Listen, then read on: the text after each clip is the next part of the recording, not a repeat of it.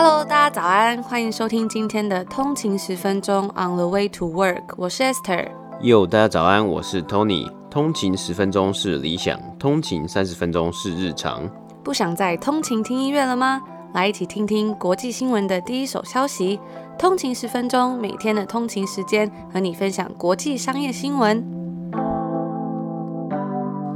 早安，今天是十一月十九号，星期四，欢迎回来通勤十分钟。大家早安，那我们就今天就直接进入正题，我们来播报北美三大指数，因为昨天没有播报，昨天暂停一次嘛。那今天的北美三大指数呢，道琼工业指数是下跌了三百四十四点，跌幅是一点一六个百分比，来到两万九千四百三十八点。S M P 五百标普五百指数是下跌了四十一点，跌幅是一点一六个百分比，来到三千五百六十七点。纳斯达克指数也是下跌，下跌了九十七点，跌幅是零点八二个百分比，来到一万一千八百零一点。那我们今天看到股市的三大指数皆是下滑的状况，主要的原因呢是持续上升的确诊人数，而美国许多地区宣布要执行更严格的这个限制。过去一个月啊，其实投资人就是在衡量天平的两端。一边是确诊人数，还有这个逐渐攀升、再度攀升的这个疫情啊，第二波或是第三波。那另外一边呢，则是疫苗的发展。接连两个礼拜，我们有看到这个 Moderna 跟辉瑞 （Pfizer） 都有这个宣布疫苗的好消息。在北美时间十一月十八号，也是也就是今天礼拜三，纽约市宣布公立学校要暂停实体上课。那其他的地区也开始限制商家和餐厅的营业时间，而假期这个十二月这 Christmas 啊 holiday 要慢慢的接近了，但是仍然不知道这一次的疫情会造成多大的影响。如果很多的城市、很多的地区都恢复到这个有 restriction，甚至是更严重一点到封城的情况，不知道会有多大的影响。那看到疫情持续蔓延呢、啊，许多人也希望，现在又希望疫苗能够尽快出炉。那今天也有不错的消息，辉瑞表示和德国公司 BioNTech 他们共同研发的疫苗啊，在试验的最终结果可以得到九十五 percent 九十五帕的效果。然而仍然无法阻止今天大盘的下跌。个股方面，辉瑞的股价今天上涨了一点七个百分比，而前两天宣布即将加入 S M P 五百标普五百的特斯拉呢，今天股价继续的来上涨，上涨了十 percent。那这就是特斯拉嘛？那前几周呢，没有太大的起伏，股价没有太大的起伏，但这个消息这一周出来啊，就回到我们熟悉的特斯拉，就是疯狂的涨啊，或者就是比较有比较大的波动了。今天发布财报的 Target 股价也上涨了四 percent，那稍后也会为大家来做详细的报道。今天盘后也会有 NVIDIA 来发布最新一季的财报，大家如果有兴趣的话，也可以注意一下。那这就是今天北美三大指数的播报。今天发现我们的 Facebook 粉丝专业已经突破两千个赞了，那这对我们来说也算是一个小小的小小的进步。但是还是要提醒大家一下，我们的抽书活动还在进行。那这一次的规则呢，就是要记得 Like 这个粉丝专业，如果只有 Follow 的话是不算的哦，所以要记得按那个赞。最近关于社群平台啊，对言论自由还有新闻审查这个 censorship 的问题是闹得沸沸扬扬。那我们今天第一则新闻就要来分享一个，因为这一次美国总统大选而取得胜利的 social network 平台 Parler。这个只成立两年的平台，在本月的受欢迎程度暴增。那它暴增的原因呢，就是因为其他的社群媒体的公司打压了一些关于选举的讯息。在上周，这个 Parler 的 App 在苹果还有 Android 的系统上面下载量是来到第一名，而且使用者数量直接翻了一倍，达到一千万。这个二十七岁的创办人兼 CEO John Mates 对 Fox News 的人表示说，人们开始对于戏骨这些社群软体公司的审查制度感到厌倦了。那说到今天报道的这个公司 Parler，它是在二零一八年推出。是一个自称提供更有言论自由的平台的公司。那有些网友呢，甚至有表示说，他以前很爱看推文啊，发推特，但此次大选期间，推特 block 掉一些丑闻的报道，让他们觉得很失望。因为 Parler 很少收集使用者的资料与数据，并且避免推荐演算法。它的贴文呢，会以最新的时间轴来更新，所以使用者可以过滤掉你不想看的讯息，而且可以担任志工，加强来维护这些违规行为。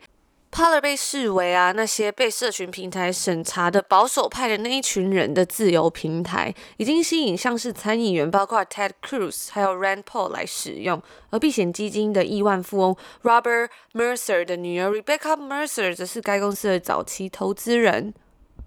在上周四，反诽谤联盟表示，虽然 Polar 不是一个极端分子的平台，但可能会成为滋生极端主义的温床，包括散播阴谋论，还有其他的错误内容等等的，甚至是关于美国大选的相关资讯。那脸书和推特开始采取这种史无前例的方法来限制散播错误的讯息，与推特的一亿八千万日常用户，还有脸书的十八亿用户比起来，Polar 还是一个池塘中的小鱼。但是呢，要将选后的窜红转换为长期的成功，还是要吸引更多的知名人士来使用这个东西。然而，没有演算法的推播，网红的内容啊，可能还是会是一个难题，让大家来看到。那这就是今天我们要跟大家分享的第一个关于 Parler 的新闻。好，今天第二则新闻呢，我们要看到这个 Target 的最新一季财报啊，本周已经进入了财报季，算是一个最后的阶段呢。那零售业的巨头纷纷在这一周公布自家最新一季财报。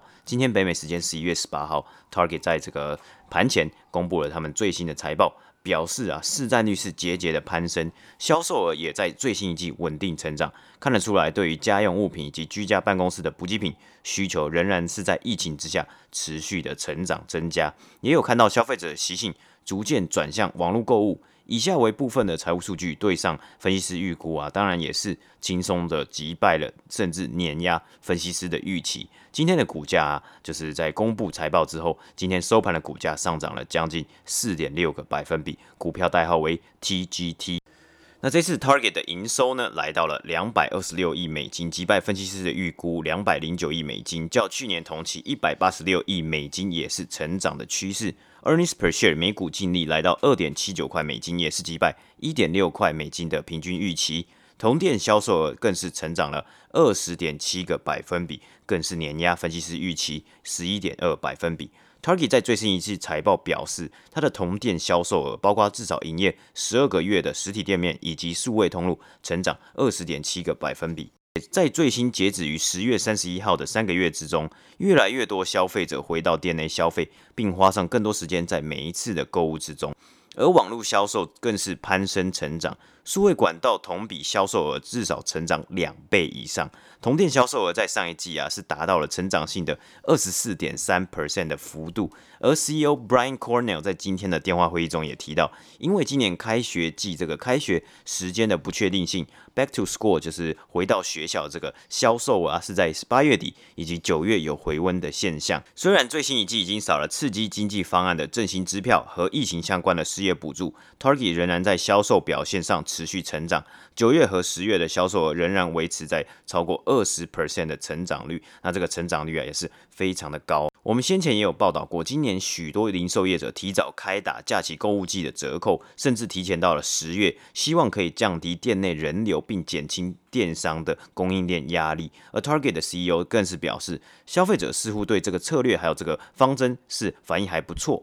除了 Target 之外，Walmart 及 Home Depot 等这个巨巨型的这个零售连锁店呢，它皆在疫情之下表现良好，特别是需求很高的商品类别，包括食品和居家装饰用品。而在零售业的另外一头，另外一边呢，百货公司和服饰业者就没有那么好过了。包括近年来电商的崛起，已经造成这个对百货公司造成很大的杀伤力。今年的疫情更是导致许多店家要在三月被迫关门暂停营业。那这些百货公司还有服饰业者重新开放之后啊，又遇到强劲的这个零售巨头影响。我们也有报道，许多服饰业者支撑不下去，便在疫情之中宣布破产，像是老牌的这个男装店 Brooks Brother 等等的零售巨头，造成什么样的影响呢？Target 他表示，今年陆陆续续得到更多的市占率，也就是 market share，全部旗下的五个类别市占率皆有上升，包括电子产品、家用物品和服饰等。电子产品的销售额，甚至是在最新的一季成长了至少五十 percent，五十个百分比。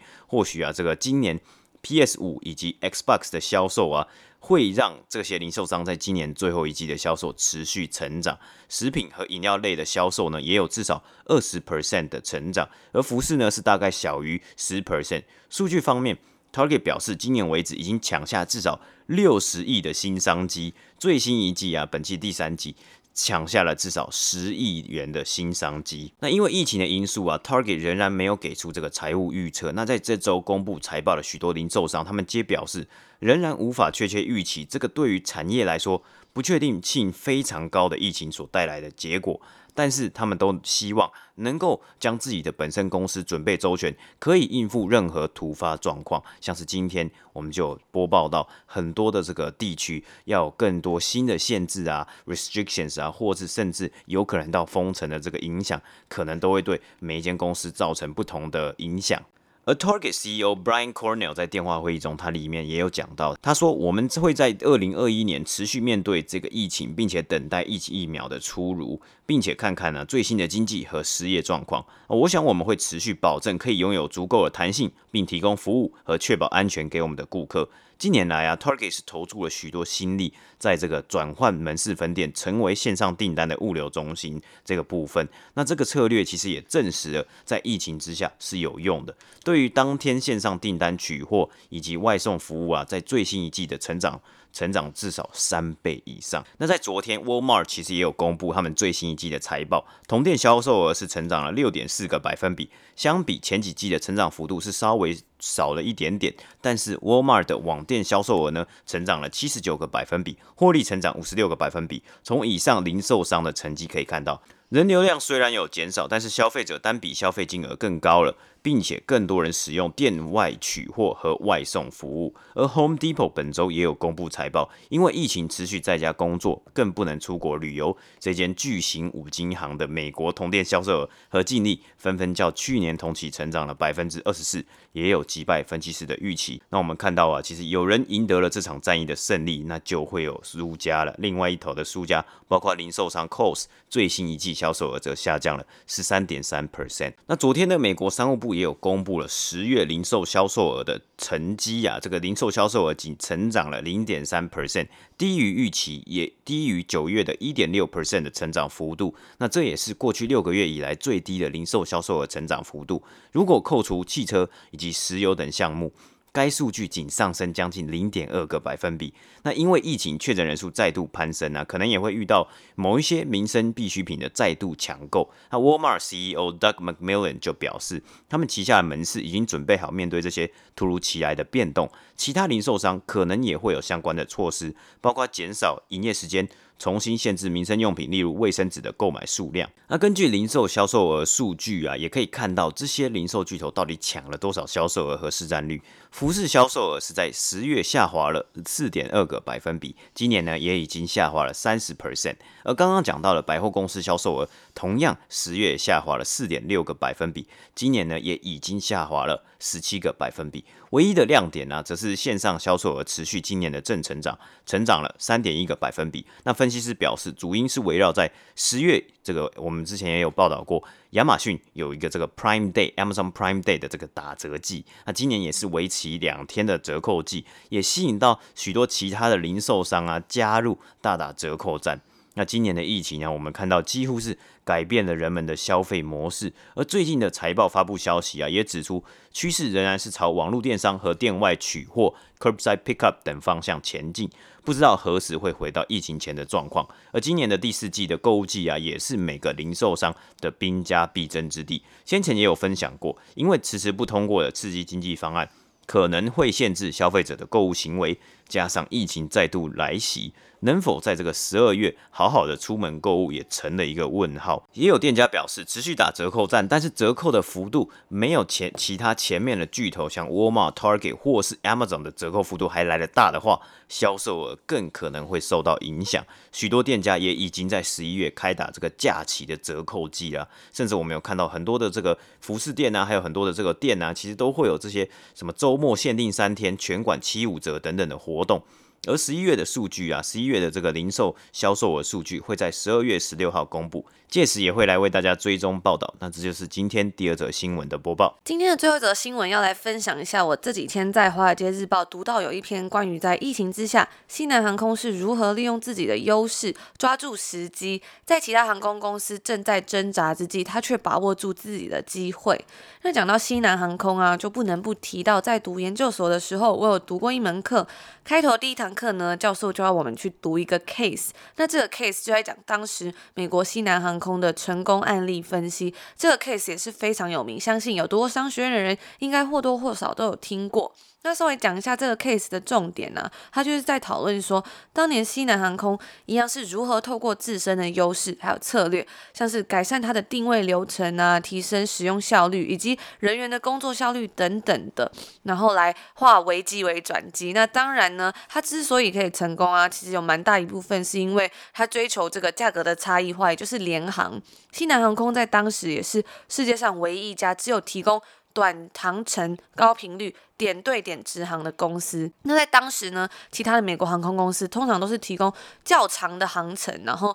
就是跟呃西南航空整个的策略就是不太一样。那它在成立的时候是在一九七二年，当时美国的长途航线基本上已经是相对成熟了，而西南航空审视了当时的大环境，它选择了利润其实较低，但是呢也相对来说比较没有人在做的短程航线。直到一九七五年呢、啊，它都只有四架飞机，只有飞达拉斯、休斯顿以及圣安东尼奥这三个城市。但是西南航空就是凭借着它这样独特的定位，用最低的价格提供最精简的服务，让它曾经的季度载客量一度增加到一百二十三 percent。那除此之外呢，他这样的成绩啊，也重创到他当时的竞争对手。在一九七二年到一九九二年这二十年间，在美国所有公开交易的股票中，西南航空以两万一千 percent 的回报率夺冠。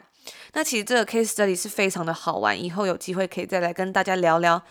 那回归今天的正题，就是要来跟大家分享这篇我在《华尔街日报》上面看到的文章，标题就叫做 “Predatory and Opportunistic”。它的中文直翻呢、就是掠夺性与机会主义的西南航空。当其他竞争对手正苦苦挣扎的时候，他抓住了当下的机会。因为疫情的关系，迫使航空业努力在维护自己的地盘，而西南航空则是跟我们刚刚讲到的 case 那个年代一样，他正利用这个机会来增加自己的服务地点，转守为攻。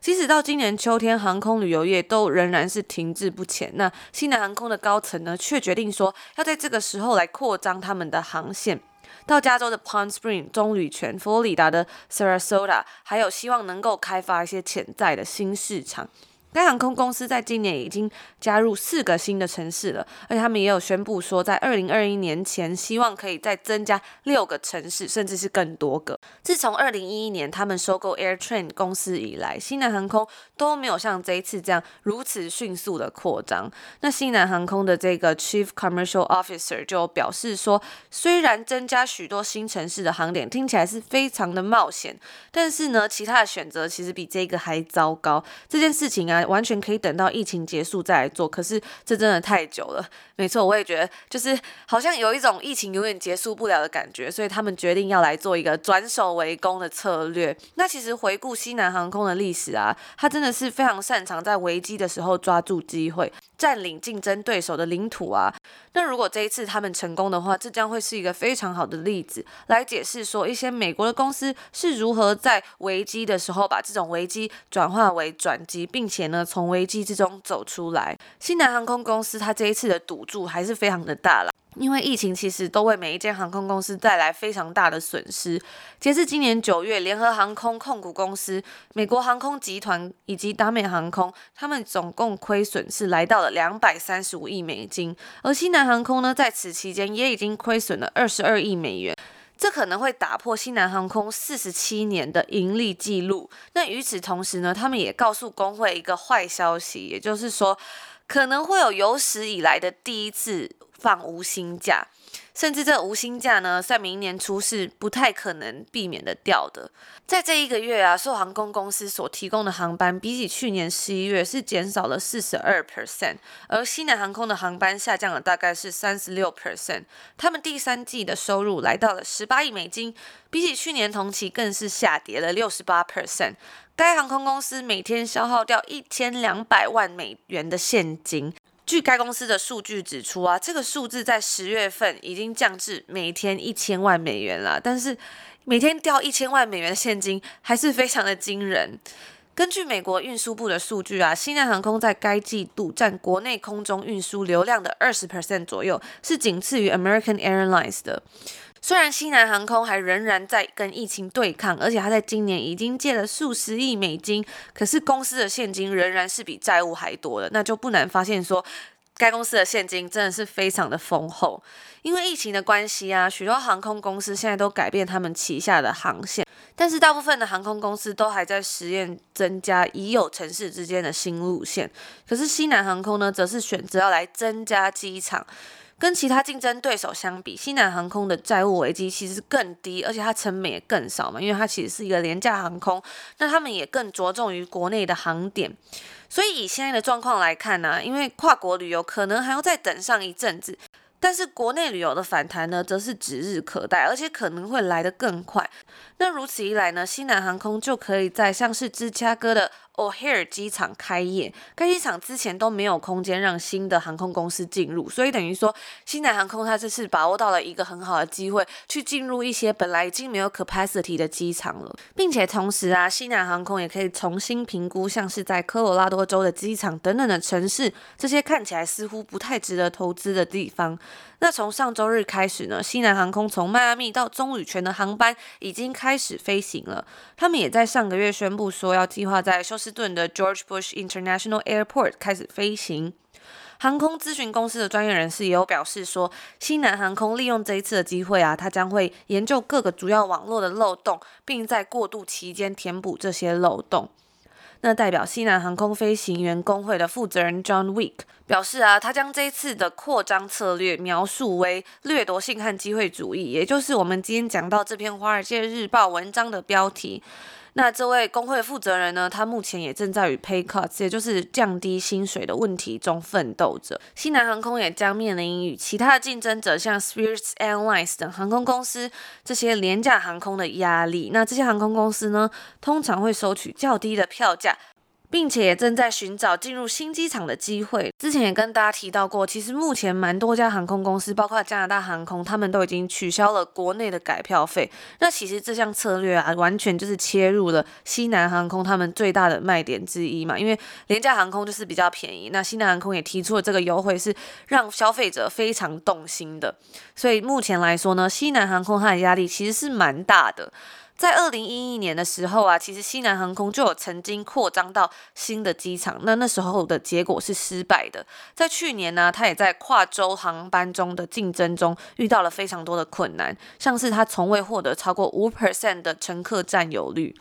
所以就有专业人士有表示说，他之前的这种失败啊，会不会又复制到这一次他想要扩张到新机场的这一个目标？那这就是我们今天要播报这个西南航空新闻的第一个部分，因为这篇文章其实还蛮长的。明天呢，我们也会继续为大家来播报这个下半段。我觉得这个文章啊，真的是非常的有趣，因为可以看到这种公司之间它不同的策略。尤其是我觉得最有趣的是说，当他遇到困难的时候，我们可以来看看说他们会选择什么样的方法嘛。因为其实如果当大环境很好的时候，是很容易你做什么都比较容易成功的。那可以有非常多很有创意的东西，很有创意的策略出来。可是当你在很大的压力之下，要怎么样反败为胜？我觉得这就是一个非常难的事情了，因为你要思考到很多的问题，而且就当你一直每天都在损失一千万现金的时候，哇，那个压力可能真的是非常的大。就想说，到底什么时候可能公司就要破产了，甚至你的员工都在做无薪假了，然后工会的人也都在减薪的时候，我想